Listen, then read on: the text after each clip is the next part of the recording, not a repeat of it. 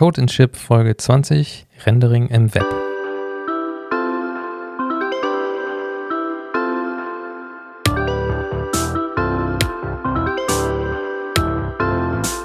Ja, ich habe mir gedacht, wir könnten mal über das HTML-Rendering sprechen. Also da gibt es ja verschiedene Techniken, die einem vielleicht auf Anhieb gar nicht so klar sind, dass es die gibt oder dass die verwendet werden, wenn man sich da jetzt noch keine Gedanken drüber gemacht hat. Ganz klassisch ist ja so das Server-Side-Rendering. Da wird dann alles auf dem Server gerendert und dem Client wird diese HTML-Seite einfach zugeschickt. Da steht alles drin, der zeigt die an und fertig ist es. Und das andere Extrem, würde ich mal sagen, ist so Client-Side-Rendering. Da gibt man nur so ein grobes, grobes Abbild des HTMLs über ja, eine statische Datei, glaube ich, aus. Und alles andere regelt dann der Client über JavaScript, lädt sich Sachen runter über eine API und zeigt die dann vielleicht schön an. Und mittlerweile gibt es ja dazwischen auch noch ganz viele andere Abstufungen zwischen diesen beiden Extremen. Und da wollten wir heute, und da wollten wir heute einfach mal drüber sprechen. Ja, genau. Vor allem, äh, weil ja, ich glaube jetzt in den letzten Jahren mit diesen ganzen Single-Page-Frameworks, die auch rausgekommen sind, da auch ein, ja, irgendwie so ein ähm, so eine Art und Weise entstanden ist, viel halt auf den Client auszulagern. Und ich glaube, dieses Server-Side-Rendering, das ist ja jetzt seit ein paar, ich glaube, also erst noch nicht so ewig lange, dass, dass es wirklich ähm, extrem auch gepusht wird. Also es geht viel durch Twitter und so. Und ähm, deswegen ist es auch einfach ein interessantes Thema, dass sozusagen man aus diesem Client-Side-Rendering jetzt wieder so ein bisschen zurück will in das Server-Side-Rendering oder zumindest in irgendwas dazwischen, wie du gerade sagtest. Ja, es gibt ja auch äh, vielleicht auch gute Gründe, das zu machen. Ähm, bei Server-Side-Rendering war ja wahrscheinlich irgendwann das Problem, dass es zu viel Serverlast erzeugt hat. Wenn man jetzt wirklich viele User hat, so wie Twitter zum Beispiel. Und deswegen wurde dann viel einfach in den Client verlagert, was ja aus, aus der Serversicht ziemlich schlau ist. Also man hat nur noch seine API, die ein bisschen Feuer kriegt und alles andere macht dann der Client. Und mhm. ja, vor allem mit den Single-Page-Applications ist es ja auch teilweise schon dann wieder grenzwertig geworden, dass die Clients zu viel machen müssen. Und es wurde viel an den JavaScript-Engines, an den Interpretern rumgearbeitet, dass die möglichst effizient werden und also eine schlecht programmierte Webseite, wenn es jetzt Single-Page ist mit JavaScript, kann die ja auch schon mal durchaus ordentliche Last auf deinem Rechner auslösen. Das stimmt. Das Schöne ist allerdings, also im, im Gegensatz jetzt zu einer Server-Side gerenderten Anwendung kannst du halt schön ähm, schönere Animationen, so Übergangsanimationen machen und natürlich auch eine, also irgendwie komplexere Anwendungen auch im Web abbilden. Einfach. Also das ist, glaube ich, auch so der Grund, warum das irgendwie entstanden ist, ne? um wenn man jetzt zum Beispiel im Google Drive die diese äh, äh, Applikationen zum Schreiben und so und äh, hier Google Sheets und sowas sich anschaut, mhm. das glaube ich, äh, ja, das ist ja schon alles relativ komplex und dafür braucht man ja dann auch irgendwie komplexere Frameworks, die eben solche Möglichkeiten bieten. Ja, also vor allem die Interaktivität spielt, glaube ich, eine große Rolle. Ja. Also man kann natürlich auch ein bisschen also da bewegt man sich dann aber auch schon wieder in so einem Übergangsbereich. Wenn man jetzt anfängt bei Server-Side-Rendering noch JavaScript mit auszuliefern, äh, um das ein bisschen interaktiver zu machen. Da habe ich mal gelesen, dass die bei Basecamp das zumindest so machen, dass sie alles Server-Side rendern, was geht. Und die Interaktivität, die sie brauchen, rüsten sie dann mit kleinen JavaScript-Bundles äh, irgendwie nach. Mhm. Aber natürlich, ja, wenn du jetzt so einen Editor hast wie Google Docs, wo mehrere Leute parallel dran arbeiten können und du siehst die Cursor von den anderen, da muss man dann schon relativ viel kleinseitig auch machen, damit man das über, überhaupt alles darstellen kann. Ja, das stimmt. Ähm, ich glaube, zu dem ganzen Thema gehört auch noch, ähm, dass es ja, äh, wenn wir jetzt äh, zum Beispiel uns diese Kleinzeit ähm, anschauen, dann gibt es, glaube ich, ähm, drei richtig große mit React, Angular und Vue. Ähm, und zusätzlich gibt es noch ein paar kleinere, die, ja, zum Beispiel Ember gibt es noch, fällt mir so ein. Mhm. Ich weiß jetzt gar nicht, weißt du noch eins? Ich habe neulich mal Svelte gesehen, das, Svelte. aber es ist auch nur so an mir vorbeigezogen. Mhm. Ich weiß nicht, ob das jetzt vergleichbar ist zu den anderen Single-Page-Frameworks. Ja, Ähm, ja, ich glaube, dass die, äh, die, die battlen sich ja alle so ein bisschen, dass sie äh, das eine schneller als das andere ist und so. Und wir benutzen Virtual DOM und die anderen Shadow DOM und all so ein Kram. Mhm. Ähm, interessant finde ich halt trotzdem diese ganze Bewegung, die jetzt sagt so, ja, auch aus Kompatibilitätsgründen und auch vielleicht auch aus Sicherheitsgründen wollen wir eigentlich lieber den Größteil von unseren Anwendungen doch wieder auf dem Kleinen rendern und nur Teile davon, die tatsächlich kleinseitig passieren, also alles, was nicht unbedingt mit Datenhaltung zu tun hat, vielleicht, das will ich dann in der Frontend-Anwendung haben. Also wenn man jetzt zum Beispiel Server-Side-Rendering nimmt für so eine View-Anwendung, dann würde man ja in der Regel zumindest in einem dieser Fälle alle Requests auch von Server, vom Server machen zur REST-API oder wo auch immer die Daten am Ende herkommen und hätte vielleicht auch einen etwas sichereren Ablauf, als jetzt zum Beispiel überall irgendwelche Token zu speichern, mhm.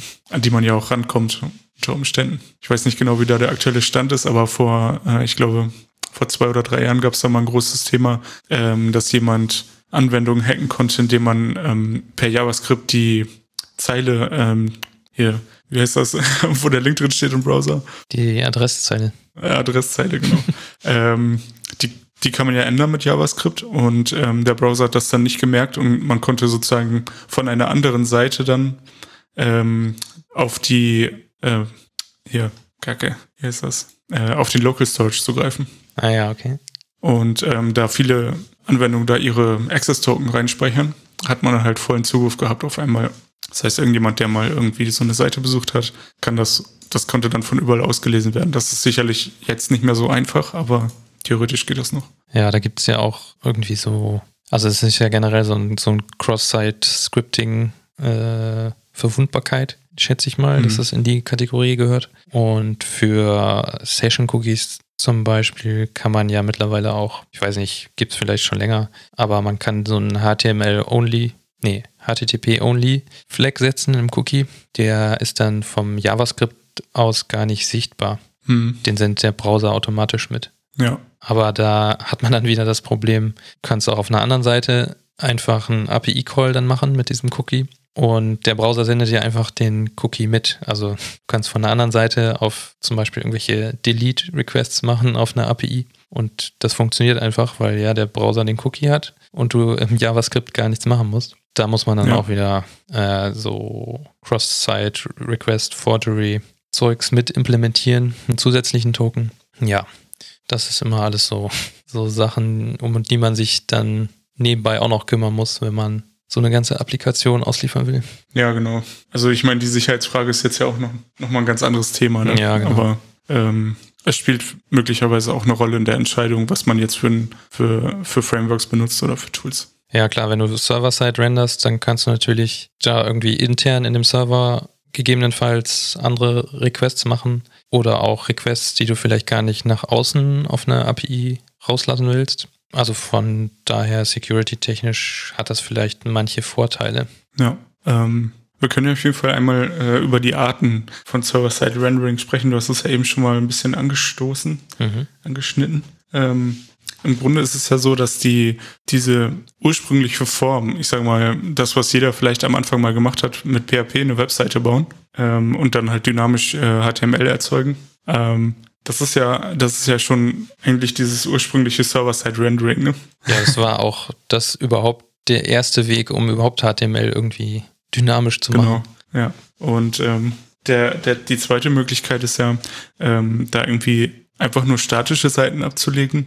Darunter würde für mich jetzt auch fallen, dass man zum Beispiel eine komplett gecachte Seite hat. Also mhm. mh, mm, es gibt ja zum Beispiel jetzt äh, Hugo, was wir auch für unseren, für das Hosting, nee, für den, für das Bauen von unserem äh, Podcast, von der Podcast-Webseite nutzen. Und ähm, im Grunde ist das ja irgendwie so halb dazwischen. Also es erzeugt natürlich statisches HTML, das dann irgendwo liegt, aber ähm, ja. Ja, du hast da natürlich den Man Vorteil. Man kann es trotzdem verändern. Ja, du, da, du hast den Vorteil, das ist alles schon fertig gerendert und ja. der Server muss das nur noch ausliefern. Und ja, dadurch geht genau. es ziemlich schnell, aber ist eben nicht so flexibel. Und man muss ja auch vorher alle möglichen Ansichten, die es geben kann, vorrendern. Also das ist ja eine bestimmte Arbeit, die muss man vorher leisten und dann legt man das irgendwie auf den Server ab und dann, wenn irgendjemand das braucht, kann er das abrufen, aber wenn es gar nicht gebraucht wird, dann liegt es da halt auch trotzdem. Ja, genau. Also sind keine dynamischen Daten drin, logischerweise. Ja, sehr genau. statisch. Wir haben ja jetzt kein WordPress, äh, was nochmal die Inhalte irgendwie verändern kann, sondern das sind einfach nur fertige HTML-Files, die auf unseren Rechnern gerendert wurden und ins Internet hochgeladen wurden. Ein Server. Ja, und der, ähm, der, der bisschen äh, flexiblere Ansatz ist dann natürlich so eine äh, Single-Page-Application, wie ja von den Frameworks, was du eben schon gesagt hast, Angular und sowas. Mhm. Das ist natürlich dann wesentlich dynamischer und man hat aber nicht viel, was jetzt schon vorgerendert ist, sondern der Client muss immer die ganze Arbeit machen und sich die Daten aus einer API holen und die dann in dem HTML rendern und anzeigen. Genau, also das ist ja dann im Grunde komplett Client-Side-Rendering. Das heißt, der Server liefert vielleicht eine HTML-Seite aus, in der dann das JavaScript verlinkt ist einfach und im JavaScript wird dann, werden dann quasi die Views gerendert, die am Ende auch angezeigt werden. Und ein Klick auf einen Link zum Beispiel würde dann keinen neuen Page-Load erzeugen, sondern mm, der View wird im, im, im, JavaScript gerendert und die Daten werden auch, wie du sagst, im, im JavaScript geladen.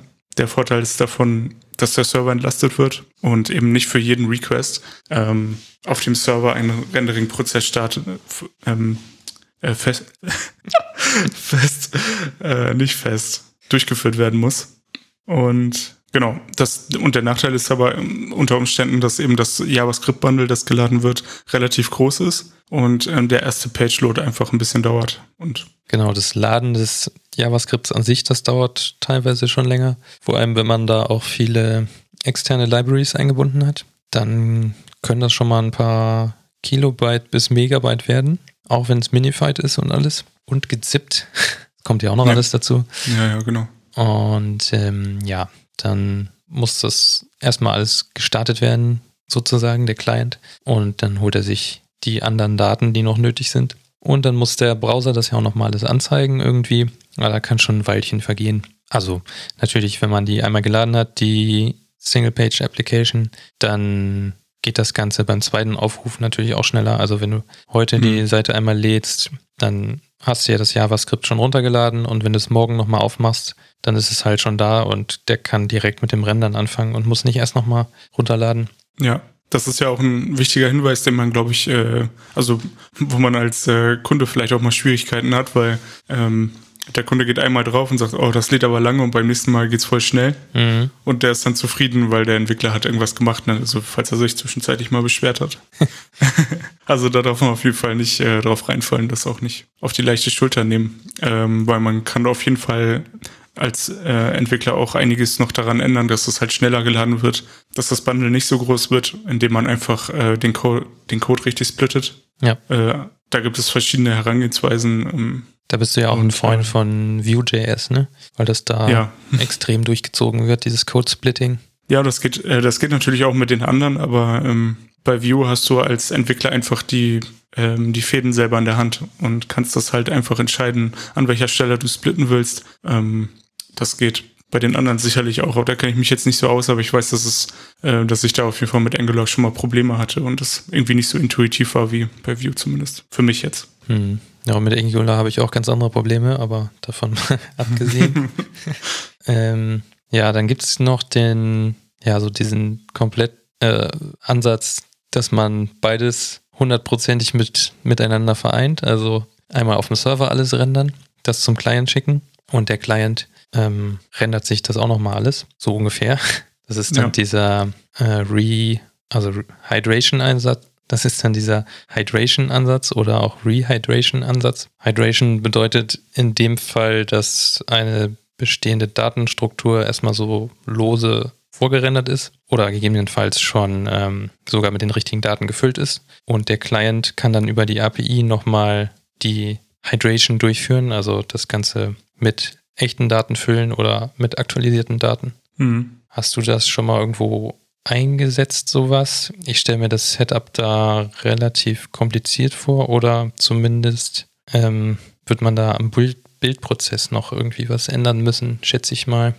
Ähm, also wenn man jetzt zum Beispiel Nuxt, Nuxt.js benutzt, mhm. ähm, dann ist das relativ simpel, weil der das Framework halt alles für einen übernimmt und ähm, man im Grunde nur dort aufpassen muss, in welcher Stage, also in welcher Phase äh, man sich ähm, die Daten vom Server holt. Also es gibt die Möglichkeit, die Daten während der Renderphase auf dem Server zu holen. Ähm, und es gibt eben die Möglichkeit, Daten noch später über das JavaScript nachzuladen. Und äh, je nachdem, wo man die Daten jetzt holt, ähm, kann es halt nach einem Navigations, nach einem Laden von einer Navigation, die man getätigt hat, dann zur Verzögerung kommen, weil ich dann sozusagen genau das, was du eben meinst, äh, der Server rendert zwar die Seite, aber ohne Inhalt, weil ich habe an der falschen Stelle die Daten geladen.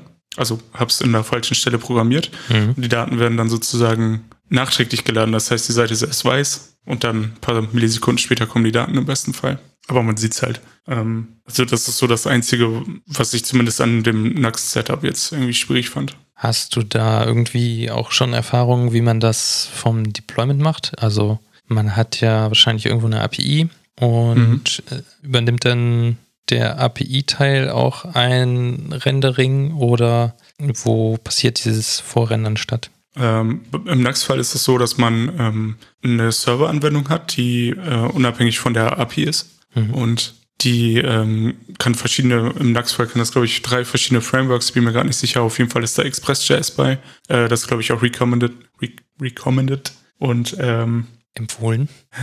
ja. Ähm, und ähm, ja, genau, wenn du jetzt sozusagen die Seite aufrufst, dann holt kommt der Request halt äh, zu Express. Express rendert die Seite am Ende, holt sich zwischenzeitlich die Daten und so weiter, macht Authentifizierung, wenn es sein muss, äh, mit der API. Das kann man dann alles ähm, in, in, einem, in dem View programmieren, so wie man das gewöhnt ist. Und es wird quasi übersetzt auf die Serverseite, was halt ganz schön ist. Aber ähm, wenn du das jetzt quasi baust, den, den Nux-Teil, äh, dann kriegst du halt ein, ein Bundle raus, was du dann auf dem Server deployst. Und das kannst du relativ simpel über Docker deployen zum Beispiel. Mhm. Äh, dann startest du einfach so eine Server.js, äh, also im Endeffekt. Und ähm, also man kann halt die Nux CLI benutzen. Ähm, aber die startet halt am Ende diesen Server und ähm, der handelt dann die Requests und die API ist davon halt unberührt. Es gibt sicherlich auch Möglichkeiten, ähm, das zu vereinen, aber ähm, so standardmäßig kann man das auf jeden Fall getrennt voneinander hosten, so wie man auch eine Single-Page-Anwendung oder statisches HTML oder wie auch immer irgendwo hinpacken würde. Mhm.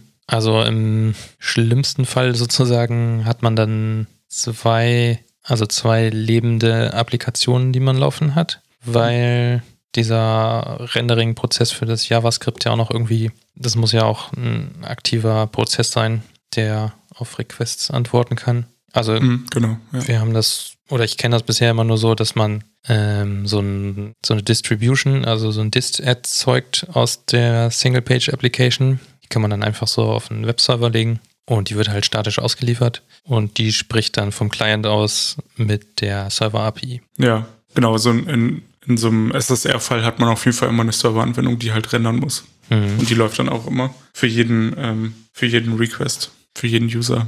Ja. Quasi. ja, das muss man dann natürlich auch nochmal bedenken, wenn man mhm. sowas aufsetzen will und betreiben möchte.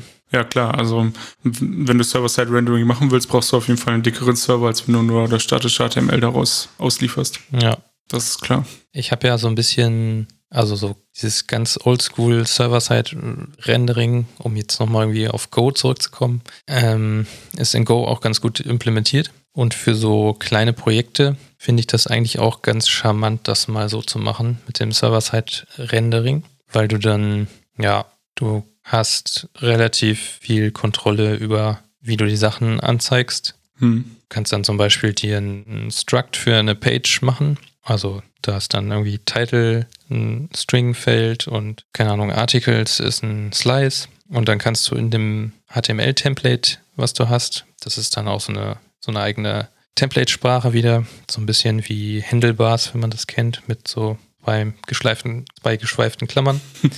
ja. Ähm, kann man auch über Sachen iterieren und so. Und es wird halt also alles auf dem Server gerendert und im Client dann so angezeigt. Ja. Ja, ist ja im Grunde dann, also so wie bei PHP halt. Ja, man, genau. Man baut sich ein Template, das man lädt und ähm, ja, befüllt das mit, ähm, mit Daten über einen Controller oder so dann. Ne? Ja, oder genau. Je nachdem, wie man es dann aufbaut. Aber durch, dadurch, dass man halt Go verwendet und nicht PHP, finde ich das schon für manche Sachen, also wenn man jetzt eine ganz kleine Applikation schreiben will, dann ist es manchmal schon echt ganz praktisch, das alles in einem Projekt zu haben. Also ja. die ganzen HTML-Templates hast du dann ja auch in einem Projekt. Und dann gibt es noch so nette Tools, die einem zum Beispiel auch die Templates mit in das Binary rein, naja, also nicht kompilieren. Also es wird vorher in so eine Go-Variable umgewandelt und das ist so eine externe Library. Du bindest dann Package ein, was irgendwie Static heißt und dann hast du dein Static-Filesystem mit in der Go-Binary drin und musst nicht mal mehr irgendwelche Templates noch mit in Docker-Container zum Beispiel mit reinpacken. Ja. Das hast du so ein, so ein self-contained Binary, was halt das Frontend mit drin hat. Irgendwelche statischen Assets wie CSS kannst du da ja auch noch reinpacken. Und dann hast du einfach so eine Doppelklick-Exit zum Beispiel für Windows die auf dem Port lauscht und im Browser kannst du dann direkt auf die Applikation zugreifen und alles, was die Applikation braucht, ist auch in dem Binary mit in, enthalten. Ja, musst du dann äh, spezielle Routen für das äh, CSS oder, oder JavaScript noch mit angeben, um die zu laden oder funktioniert es irgendwie automatisch? Äh, da muss, das muss man schon alles noch selber machen. Ähm, es gibt bei Go so ein so ein, äh, so ein Interface, das nennt sich, glaube ich, HTTP File System. Und mhm. darüber, also kannst du einen HTTP-Händler anlegen, der zum Beispiel auf Static geht und der liest dann aus dem HTTP File System einen bestimmten Ordner aus. Und dieses File System kannst du halt mit in die Binary mit integrieren. Dann hast du halt einen ah, okay. Static-Händler und der guckt halt an die entsprechende Stelle in deinem Binary und holt da die Daten raus. Okay, das klingt auf jeden Fall gut, vor allem, weil man dann eben, wie du halt meintest, äh, tatsächlich nur eine Datei irgendwie deployen muss. Ne? Wenn du jetzt, also falls das eine Anwendung ist, die jetzt auf einem kleinen Rechner läuft oder so, äh, oder bei, bei einem Kunden irgendwo, wo du jetzt nicht, also remote oder so, mhm. äh, dann kann der einfach die Anwendung starten und das funktioniert einfach. Ne? Ja. Eine lokale Adresse gehen. Genau. Und muss sich, man muss sich dann nicht über irgendwelche Permissions und so ein Kram Gedanken machen. Ja. Ja, aber auch so für, wenn man jetzt Sachen in Docker verpackt, also zum Beispiel irgendwie so eine kleine Statusseite oder sowas. Also da hatte ich mir dann so ein kleines Go-Programm geschrieben, was einfach bestimmte externe Adressen auf Erreichbar Erreichbarkeit prüft und die dann auf einer HTML-Seite anzeigt. Und das Ganze läuft dann in einem Docker-Container und da hast du trotzdem nur ein Binary drin und musst da nicht irgendwelche HTML-Files noch mit da reinkopieren. Und ja, du kannst diese Statusseite halt mit einem Docker-Container einfach deployen, gibst dem eine Konfiguration und dann hast du direkt eine Statusanzeige von bestimmten APIs oder sowas. Ja, das ist schon ist auf jeden Fall ähm, einf einfach, ne? Also ja, es hat dann man, ja. so, so, so eine Low-Tech-Variante hat er meistens immer irgendeinen Vorteil schon noch gegenüber irgendwelchen neueren, hipperen Sachen, wie solchen Single-Page-Applications. ja, gut. Ähm, ich glaube, mittlerweile ist es ja auch so, dass die Suchmaschinen äh, gut optimiert sind für Single-Page-Applications und auch JavaScript rendern können. Ne? Ja. Äh, zum Teil zumindest. Zum Nicht Teil, alle, aber ja. ich glaub, Google kann das auf jeden Fall. Ja, Google kann das wahrscheinlich sehr gut. aber ja. ich glaube, da gibt es auch noch irgendwelche Begrenzungen. Du willst ja auch deine Crawler nicht da mit sinnlosem JavaScript äh, interpretieren Interpretieren äh, beschäftigen. Von daher ist es wahrscheinlich auch so eine Abwägung, die man dann als Suchmaschinenbetreiber machen muss. Will ich jetzt wirklich das alles rausrendern oder fertig rendern, diese Seite, oder lasse ich das und dann ist die Seite halt nicht vollständig indiziert. Ich denke auch mal, dass die ganzen Google-Initiativen von wegen, mach mal deine Webseite schnell, sonst ranken wir die schlecht, die auch von sowas herrühren. Dass die keine Lust haben, ihre Server da mit äh, JavaScript Interpretation zu beschäftigen. Ja, das stimmt. Ähm, dafür gab es ja, glaube ich, wenn man Single-Page-Applications hatte, auch schon immer diesen Fall, äh, dass man ähm, so eine einfache Version davon Server-Side rendert und die dann an die Robots ausliefert. Also ich, ja, ich weiß zumindest von, äh, von einem, äh, der das immer so gemacht hat, mit React. Mhm. Ja, du kannst ja durchaus auch den User-Agent abfragen jetzt, wenn du eine Komponente hast, die dazu in der Lage ist, auch Server-Side-Rendering-mäßig was rauszugeben. Ja. Und dann könntest du ja auch für diesen User-Agent eine spezielle Version ausliefern. Ja, genau. Ähm, ja, jetzt haben wir schon, jetzt habe ich es gerade schon angesprochen, aber der große Vorteil von Server-Side-Rendering ist ja einfach äh, die SEO-Optimierung. Und ähm, insgesamt, äh, je nachdem, was man sich für eine Seite anschaut, auch äh, die Geschwindigkeit die Ladeprozesse sind einfach schneller, wenn, ähm, wenn das auf dem Server gerendert wird oder wenn es im besten Fall noch gecached ist, sofern es keine dynamischen Daten sind. Äh, oder es so halb-halb ist. Das ist ja auch möglich, dass man schon Teile davon vorgecached hat und der Rest dann quasi nur dazu gerendert wird. So sowas wie Benutzerprofil und so weiter. Da gibt es ja verschiedenste Möglichkeiten mittlerweile. Hm. Ähm, also gegenüber der ähm, Single-Page, Single-Page-Anwendung ähm, hat der Server da sicherlich Vorteile, vor allem wenn man äh, jetzt zum Beispiel ein leistungsschwaches ähm, Client-Gerät hat und da irgendwie ein Seitenaufruf dann lange dauert, weil die, keine Ahnung, weil das Rendering einfach lange dauert, ist natürlich der Server, das Server-Side-Rendering irgendwie ein Vorteil, weil ja. weniger Daten übertragen werden müssen und so weiter. Ja, vor allem im mobilen Umfeld macht das, glaube ich, einen Unterschied, wenn jetzt jede Seite, wenn du jetzt jede Seite auf deinem Handy mit äh, JavaScript rendern musst, dann ist natürlich dein Akku schneller alle und dein Datenvolumen, also zumindest hier in Deutschland, ähm, ist dann auch schneller aufgebraucht, als wenn du einfach nur die fertige Seite direkt aufs Gerät geladen bekommst. Haben wir noch weitere Themen? Ich glaube, wir haben soweit aus dem Bereich erstmal alles erschlagen, oder? Ja, auf jeden Fall haben wir einen ganz guten Überblick. Und ich glaube, für, wenn man jetzt da in die Tiefe geht, ähm, dann wird die Folge ewig lang und dann hört sich wieder keiner an. Hört euch auch mal die langen Folgen an. Wir senden jetzt noch eine Stunde Stille und dann gucken wir mal, wer noch zugehört hat. genau. Wer bis zuletzt bleibt, gewinnt ein Auto. Vielleicht. Okay. Ähm, ja, ich hoffe, die Folge hat euch gefallen und eine schöne Woche und bis zum nächsten Mal. Bis demnächst. Macht's gut. Tschüss. Ciao.